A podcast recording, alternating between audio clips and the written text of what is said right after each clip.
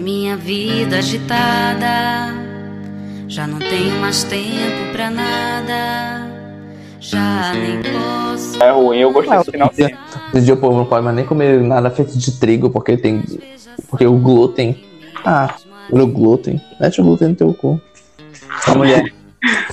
Ah, porque tem um doce de banana sem glúten aqui. Eu, minha senhora, veja quanto banana vai ter glúten. Tem glúten. Nossa, mas é sério, quando ela perguntou, achei que ela era piada, porque ela falou que viu na internet que tinha um, doce de banana lá na Cooper, sem glúten, sem açúcar e sem lactose, que tava em promoção. Eu falei, nossa, mas isso não existe. Porque todo, todo, todo, todo doce de banana é assim. Aí tinha de fato, sabe o preço do quilo da- na promoção desse doce? Ah, 110 reais. 110? 110 reais. Um, um doce de banana. Que se tu for ler, ver lá os ingredientes, tá escrito apenas banana. é sério. Eu Banana. Sem glúten, sem açúcar, sem lactose. Eu peguei, virei a caixinha e tava ingredientes. Banana. É que nem aquele ovo cozido de 1,50. Sabe, né? Que a, a banana ali tá 1,97 o quilo. Compra um quilo, minha senhora. Vai comer a banana. Aí ela falou: Ah, mas quando eu faço não fica assim. Assim tá muito mais gostoso, assim fica muito mais saboroso de comer. Leve, o dinheiro é seu, louca. 110 reais o preço do quilo de uma coisa, que é 1,97 o quilo. É feito só de banana. É banana com banana. Eu, já- eu achei que tinha pelo menos um stevia, sei lá, pra adoçar, mas não, é só banana. Tanto que lá embaixo tá, embaixo do tá escrito sem açúcar, aí embaixo tem um asterisco. Asterisco número 2. Aí eu fui lá ver o asterisco número 2, tá escrito apenas contém os açúcares naturais da fruta. Da banana. É, aí eu fiquei, nossa, então tem açúcar, o açúcar da fruta. É, Frutose. basicamente, eles, eles, eles botaram ali a banana e deixaram ela ficar provavelmente podre. E socado. Botaram ela, numa, botaram ela numa forminha pra ela ficar bonitinha e botaram pra vender numa caixinha bonitinha. Aí, tipo, tinha essa caixinha, né? Só da banana e tinha os outros, um com chocolate branco e um com chocolate preto, dizendo que, tipo, não tinha lactose nem açúcar, mas tinha, caso, chocolate. Aí eu pensei, ok, esse aqui tem chocolate, dá pra explicar o valor. Mas agora esse aqui é só banana. Banana com banana. Não tem nada, tipo, tá escrito lá. Ingredientes, banana. Não tinha nem aqueles nomes em latim, assim, pra enganar os trouxas, sabe?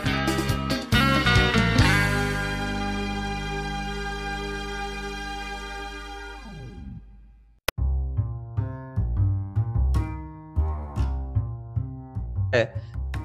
Uma vez e nunca mais. Um livro que você conseguiu ler, feliz, leu bem, gostou do livro. Mas no final você falou, não, não vou ler de novo. Deu, Ah. bastou, uma vez na vida tá bom. Nada contra o livro, mas é que eu não leria de novo. Vai, Diego. É, aí, Caro, você me tombou agora, mano, pelo amor de Deus. Que quando eu entendi, quando eu, sei, eu tinha uma vez e nunca mais, eu entendi que é um livro que eu não gostei. Então, botei um livro que eu não, Não, gostei. pode ser, não, pode ser, pode ser uma coisa que, tipo, tu leu uma vez, tu engoliu o livro uma vez, mas não seria Ah. capaz de passar por ele outra vez. Não, Eu, então. quando, eu, eu- quando eu escrevi isso, eu pensei em citar um livro que eu gostei de ler, mas que eu não leria ele de novo. Mas pode ser um Ah, livro que tu não gostou também, pode ser um livro que tu aturou até o fim. É, então é esse o meu caso. O livro é de um, na- um livro nacional, tá? E que eu acredito que por muitas pessoas, é, não é um autor tão conhecido, mas muitas pessoas que gostam do gênero de horror devem apreciar, mas não caiu, não consegui engolir. E eu tentei outro livro desse cara e eu não consegui também, que é o livro Os Sete, de André Lucas Bianco. Não, é de André Ah. Bianco. André Bianco, ele teve uma história muito interessante. Eu gosto da história dele como autor. Ele. Parece que ele, ele- Não sei se ele se demitiu ou ele foi demitido do emprego dele ali pelos anos 2000, mais ou menos. E ele pegou a indenização dele e ele pegou o livro que ele estava escrevendo e simplesmente ele foi numa editora e pediu para imprimir uma tiragem de algumas. Sei quantas, quantas, qual é a quantidade. E ele mesmo foi vendendo os livros que ele tinha escrevido. E aí, com o tempo, ele foi ganhando ali no- nos anos. Dentro dos anos 2000 até 2010, 2015, ele foi ganhando nome, foi começando a crescer. E ele é é conhecido, ele foi um dos primeiros escritores de terror assim, mais conhecidos do, do Brasil.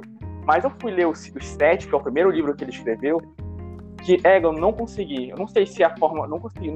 Eu não gostei, eu engoli o livro. Mas não sei se foi. A premissa é, era interessante, mas não me cativou a escrita. Não sei se para mim era mais do mesmo. Enfim, a história se passa no Rio Grande do Sul, se não me engano, se passa no sul do Brasil. É, um pessoal encontra no fundo do mar um caixão feito de prata que caiu de alguma caravela portuguesa. Quando eles abrem o caixão, eles encontram vários corpos de pessoas que, com o tempo, começam a se regenerar. Então descobrem que esses corpos eram corpos de vampiros portugueses que estavam presos dentro do caixão. Porra, vampiro e, português. Então eles começaram a voltar, tipo, quando descelaram o, o caixão de, de prata, eles começaram a voltar à vida. Eles estavam selados lá dentro porque eles causavam muita morte em Portugal. Então, olha, premissa interessante.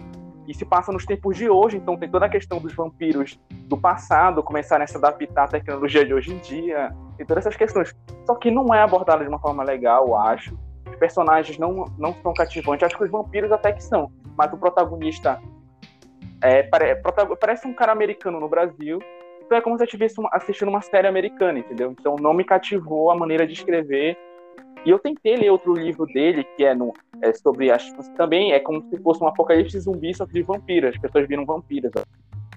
Não me cativou também.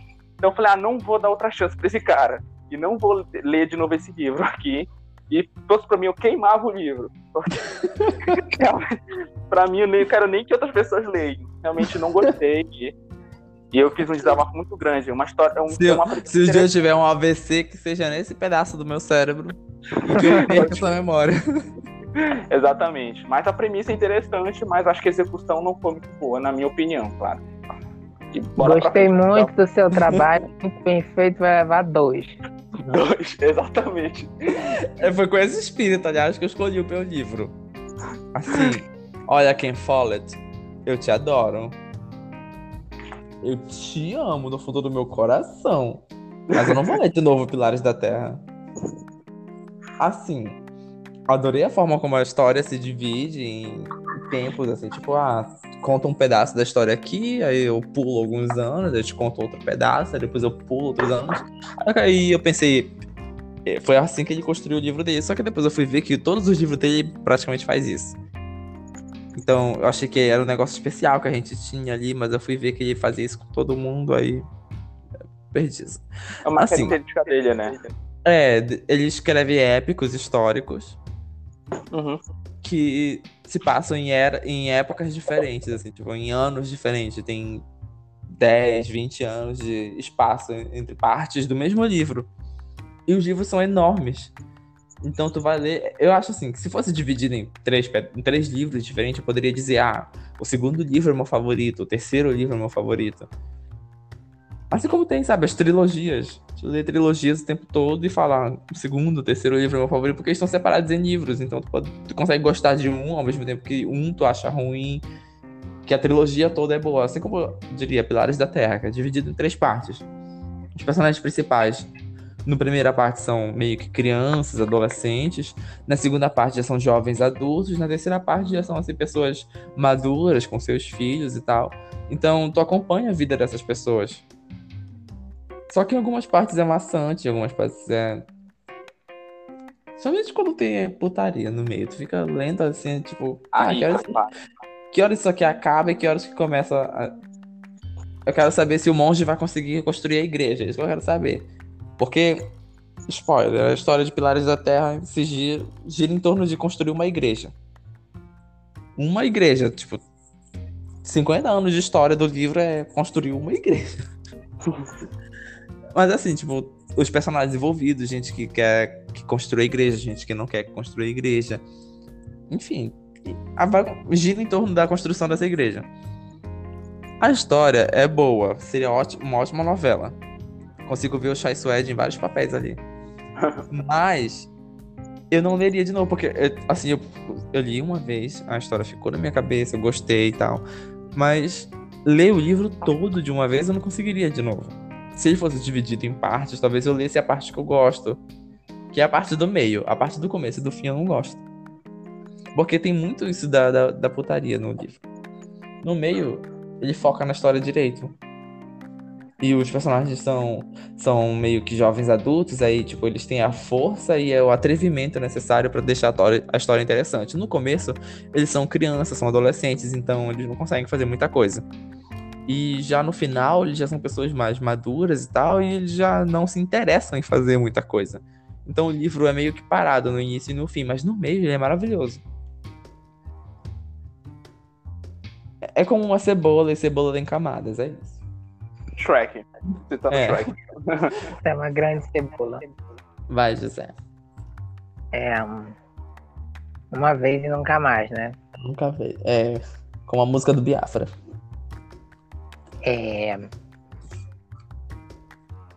Júlio Verne, Ah, não! 20 não. mil léguas submarinas. Eu vou botar mais cachaça aqui porque eu não vou aguentar isso sóbrio. 20 mil léguas submarinas. E deixa eu ver qual é o outro. Tem mais de um. Mais de um, deixa eu ler. Uma vez e nunca mais, rapaz. Eu só não vou ficar revoltado porque eu não terminei o livro. Então não tenho direito de falar. Esqueci, mas eu sei que tem. Tem um. É do Júlio Verne? Não. Tem um outro que é. Eu li uma vez pra, pra nunca mais. Ah! É Babbitt. Foi um que eu li recentemente. Tem mais de 100 anos esse livro, Babbitt. Mas o porquê que tu não leria de novo? Bem. Júlio Verne, porque eu achei do Não fala Júlio Verne, não tem motivo. É doido. Fala do outro. fim uma leitura. Eu achei uma leitura maçante. Eu acho que o que poderia ter tido é o, o relacionamento do Capitão Nemo com o professor. Não teve. Não, uma coisa. triste. Uma coisa que eu queria falar do Júlio Verne é assim, ele foi escrito numa época muito, muito no passado. Eu acho que se ele fosse retraduzido e, tipo, passado para a nossa linguagem atual, eu acho que ele ficaria muito mais interessante. Só que, é claro, tu vai desviar da obra original do cara. Sim. Mas, mesmo assim, sabe, tipo, é uma história. A história em si é muito interessante, mas a forma como ele foi escrito na época em que ele foi escrito pra gente hoje em dia, que é acostumado a responder as coisas com kkkk, é claro que é maçante.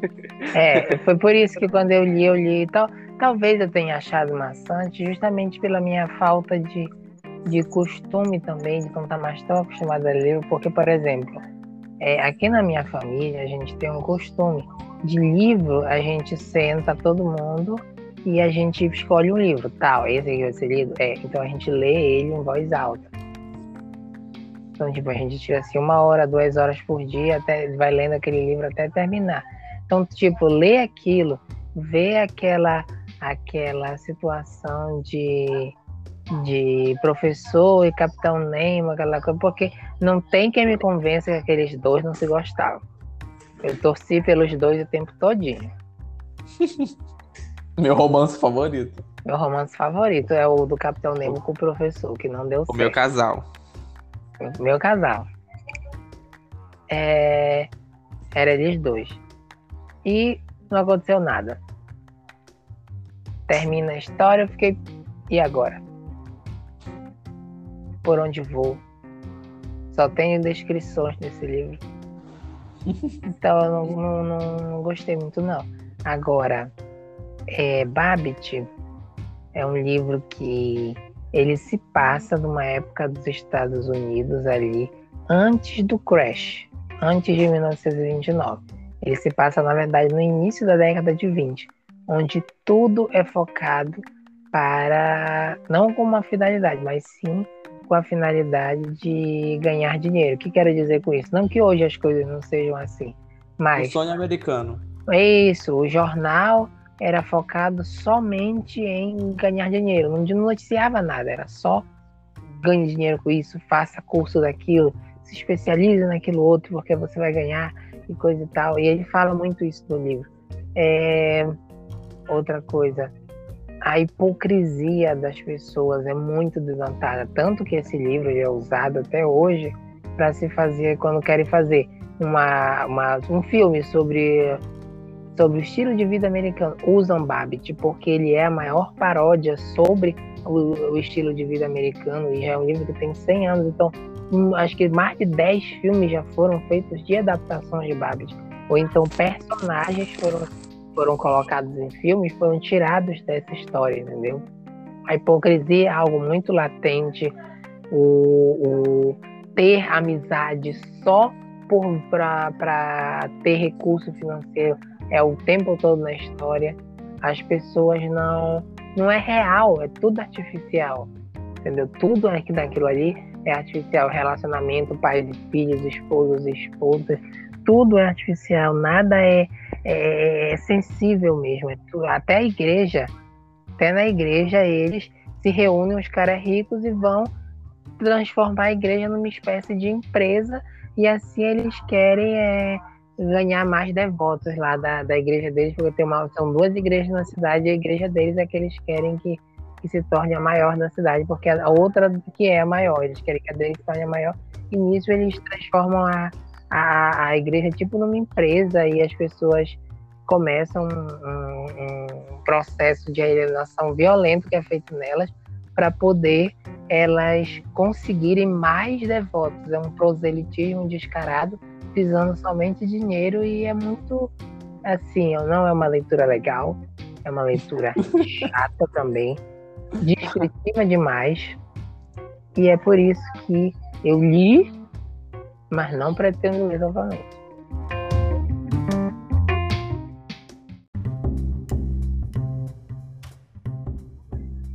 Que horror. Que horror, exatamente. A segunda. A segunda quest.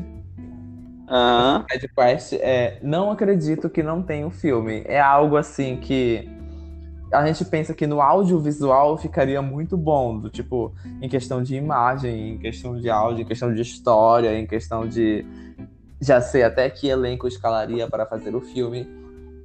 É uma questão de, tipo, isso ficaria muito bom no filme. Por exemplo, tem livros que a gente sabe que não ficariam bons em filmes, não importa o quanto eles se esforcem. Eu tô falando de a coisa.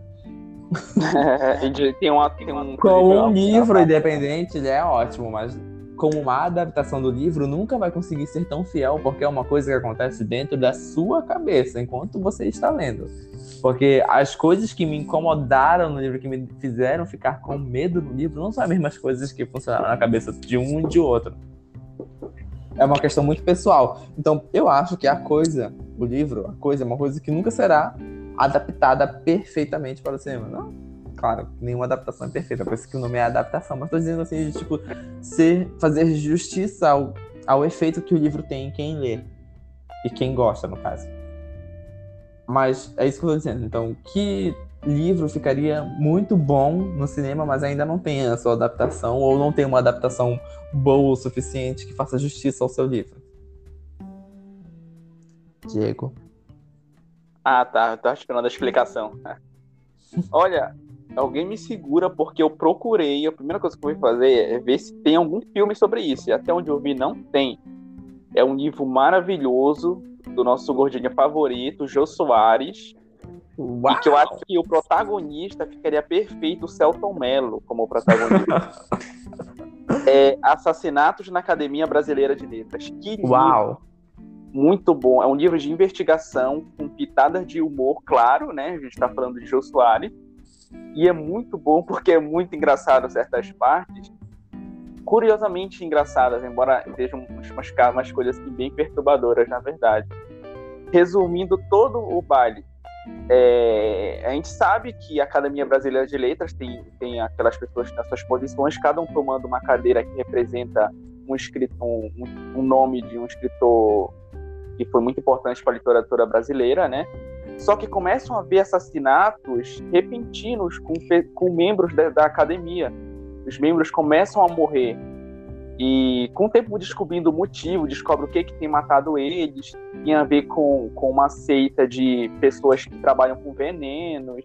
E é muito bom isso, porque a gente, a gente vê uma questão de latim, sobre. Tem uns termos interessantes sobre venenos, certas coisas que venenos que eram usados no passado, e que, e enfim, tem toda uma questão histórica por trás que é muito interessante e, e é ambientado no Rio de Janeiro e realmente acho que num, numa produção brasileira, uma produção é, bem feita, claro, roteirizada, é uma e, e com uma escrita simples, porque é um livro que tem uma escrita simples, é fácil de ler.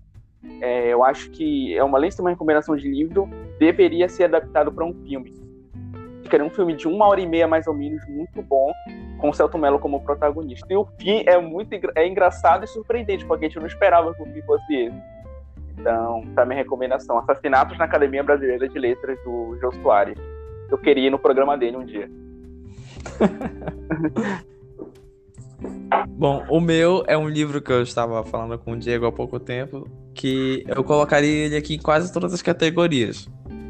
Ah, não. Que é a Batalha do Apocalipse. Eu escolhi colocar ele nessa categoria porque como ele não tem é, o foco dele não é o psicológico, não é o emocional dos personagens, então não tem muita coisa que ficaria de fora caso fosse colocado num filme, sabe? Por exemplo, um filme que foca muito no. Um livro que foca muito no que tá se passando pela cabeça do personagem, ou no sentimento, ou na forma como ele tá se sentindo ali naquele momento. Qualquer adaptação que vai ter para o cinema não vai transmitir é, tudo isso que tu leu pra tela, em, em áudio ou em vídeo. Porque é uma coisa que foi tu que sentiu quando tu estava lendo.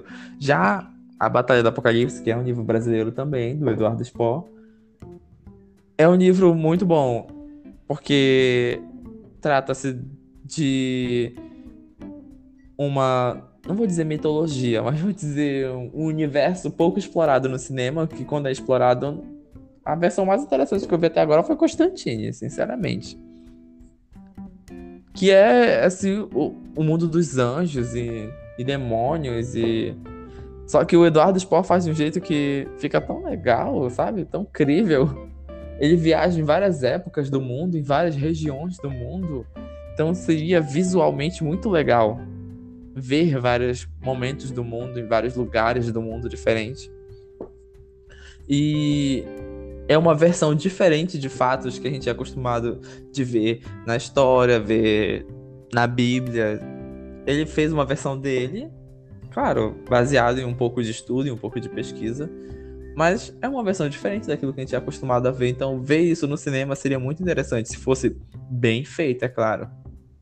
E seriam pessoas de várias nacionalidades, de várias etnias diferentes, porque o livro viaja muito e a gente vai viajando junto.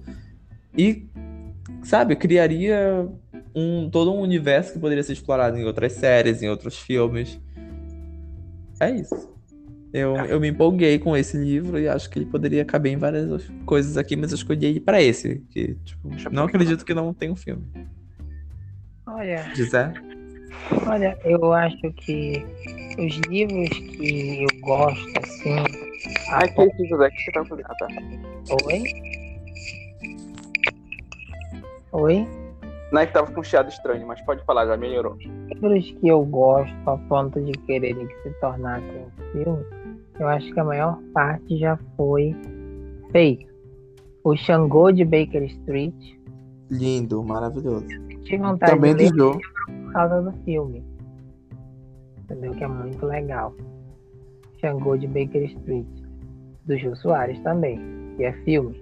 O Guarani, que era esse livro que eu ia falar, que eu, eu esqueci de citá-lo como um romance. Né? Talvez seja o meu romance favorito, é o Guarani, a Ceci, a Ceci e o Peri. Né? Claro que é a tragédia final. Normal no livro do José de Alencar. Na tragédia derradeira, né? apesar de ser um livro de José de Alencar, esse não tem um final feliz. Sim. Não tem um milagre no final. É, eu não, assim, da, da, do que eu li até hoje, eu não encontro nada que chegasse a esse patamar. Ser um, um, um de, de livro poder ser feito um filme. Mas eu gostei da tua, da tua coisa da Batalha do Apocalipse. Porque também é um livro realmente que ele é muito visual. Tudo naquele livro tem a ver com a visão.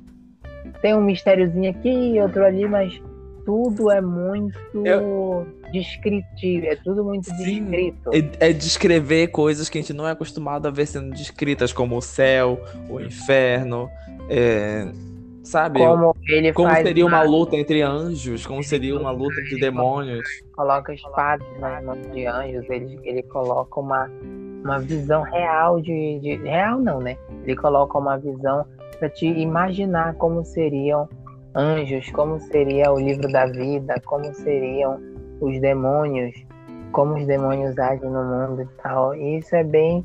Eu achei um livro assim, bem legal. É, eu não li na forma física, eu li na forma espiritual em PDF.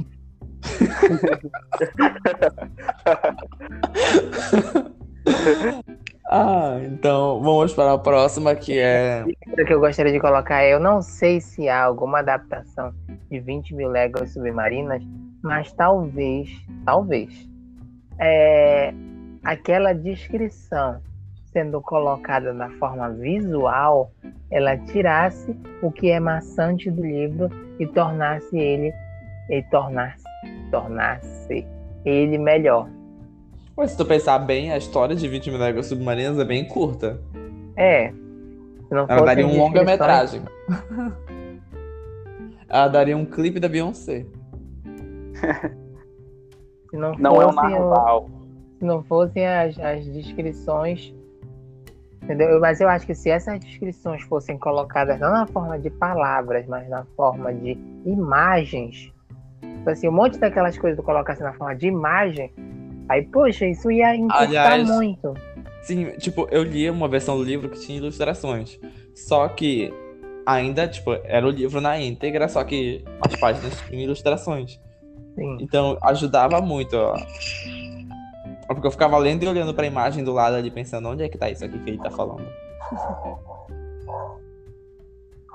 Enfim, a próxima linha da nossa lista é Não consigo ver a graça. É aquele livro que as pessoas dizem que é bom, ou que tanta Ai. gente gosta ao teu redor que tu fala, nossa, é sério? Tipo, eu li, era meio meh, era meio pombo. Ai, agora é hora de defenestrar, cara. É, Lá é vem. Puxa, descarga, Diego. Eu sei que para muitas pessoas, eu tô, eu tô usando a, a forma de a forma de dar conselhos, de se expressar de maneira assertiva que a gente aprendeu, que é da forma sanduíche, né?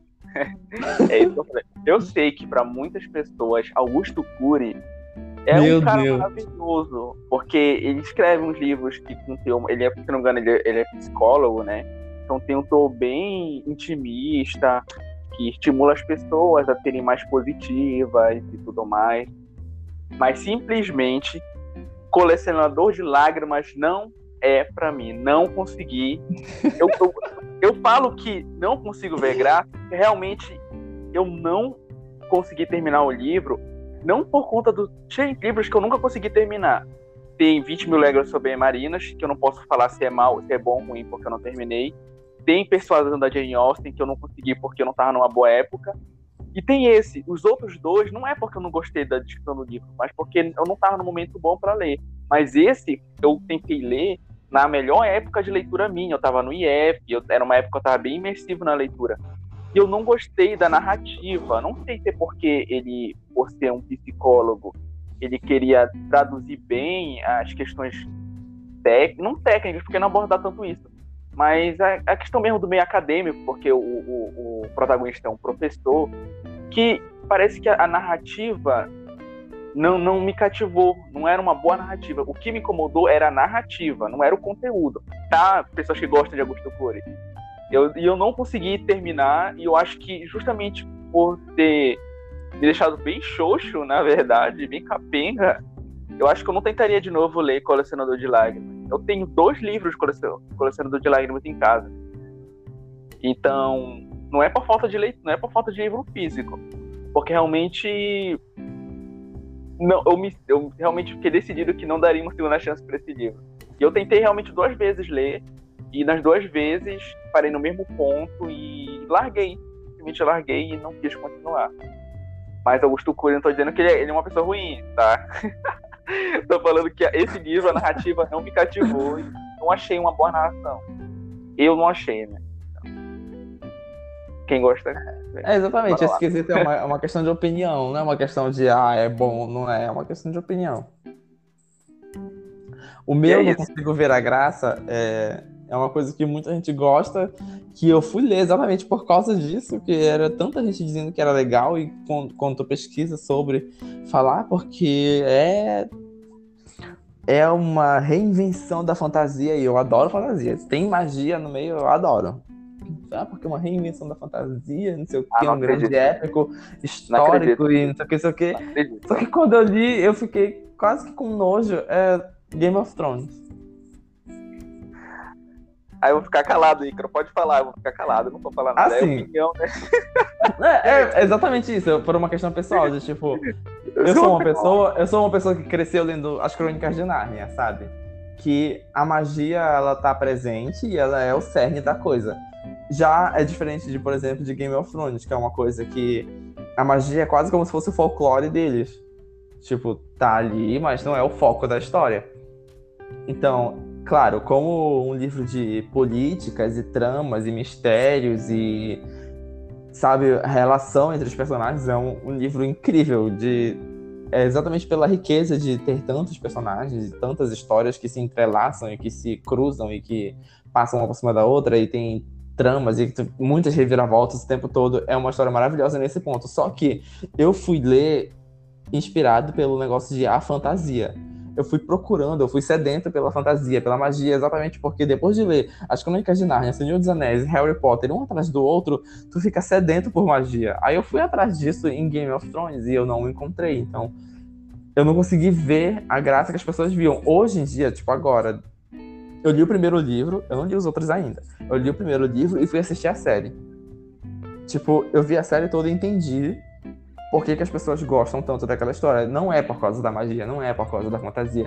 Mas exatamente por isso que eu coloquei nessa, nesse quesito de não consigo ver a graça, porque eu fui procurando pensando na magia, eu fui procurar pensando na fantasia, que não é exatamente o extremo foco ali, não é porque tem uma maldição, né? Porque tem uma profecia, né? Porque tem, tem- claro, isso tá ali no livro, isso tem sim, mas não é o foco, né? A raiz, não é o centro da história. Então eu não consegui me apegar, é exatamente por causa disso. Pra quem gosta de Eragon, gosta de Harry Potter, gosta de as Crônicas de Nárnia, que toda hora tem uma magia, toda hora tem alguma coisa, um efeito e o centro da- do problema é a magia, é uma coisa. Agora tu vai ler um livro em que o personagem mal se constrói e morre. Um personagem que tu acha bacana estupra alguém. Sabe? Tipo, toda hora essas reviravoltas criminosas e pecaminosas e nojentas que acontecem no meio da história. Eu não consigo, eu não conseguia me apegar aos personagens, eu não conseguia me apegar aos eventos, eu não conseguia torcer por ninguém, porque as pessoas por quem eu torcia morriam. Fica, gente, o por que que eu vou continuar lendo essa história? É mais pra saber qual o resultado. Basicamente, porque as pessoas que tu gosta morrem, as pessoas que tu não gosta triunfam sobre aqueles que são que prestam. Tu pensa, ah, mas isso aqui é plausível, é, isso, é assim que as pessoas reagiriam. Ok, nesse quesito o livro é ótimo. O problema é que eu li livros de fantasia em que o bem vence o mal, ou então as pessoas que são boas acabam conquistando aquilo que elas querem, ou de alguma forma, em algum momento, acontece um milagre que salva todo mundo, coisa que em Game of Thrones não acontece. E eu sei que é por causa disso que as pessoas gostam, por causa desse tom realístico do, do, do destino deles. Mas é exatamente isso que me fez não gostar tanto de uma coisa que as pessoas gostam tanto. É porque, sabe, eu vejo a magia como um escape da minha realidade. Então, um- uma coisa que me prometeu magia, eu cheguei lá não tinha, eu fiquei decepcionado. Então, por isso eu não vejo tanta graça como as pessoas veem, porque o que eu procurei não tinha ali. É isso. Tá perdoado. José. Qualquer livro do Chavenato.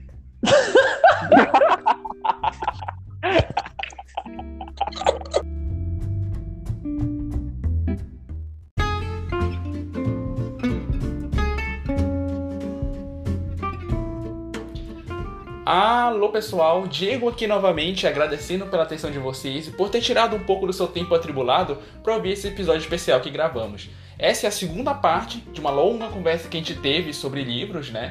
E a gente pretende lançar uma terceira, que vai falar de uns temas um pouco mais subjetivos, né? De recomendação ou não de livros. A gente vai falar um pouco do que a gente gosta, do que a gente não gosta, como foi esse episódio, certo? E a gente também está programando de colocar algumas informações nas redes sociais dos livros que a gente está falando aqui. Até para que, caso você não tenha lido, você possa vir ali, de repente, se gostar do que a gente está conversando aqui, tá certo? Mas esse terceiro episódio não será na próxima semana pode ser ou na outra ou futuramente, certo? O que está programado é da gente lançar um episódio especial sobre história, certo? Assim como o da adesão do Pará. Só que falando sobre a cabanagem, que também é um tema muito importante, muito interessante. A gente está programando direitinho a pesquisa para que tanto caiba no tempo, que a gente também prioriza, quanto para garantir a qualidade do episódio, tá certo? Então, para se manter atualizado, siga a gente nas redes sociais, arroba tdp_podcast pro Instagram e a página no Facebook, Triunviros da Pavulagem. Lá a gente vai manter atualizadas as questões. Talvez a gente não tenha ainda cuidado direitinho essa parte de redes sociais, mas a gente vai se organizar para que tudo ocorra da maneira correta, ok? Então, até a próxima semana. Um abraço, tchau, tchau.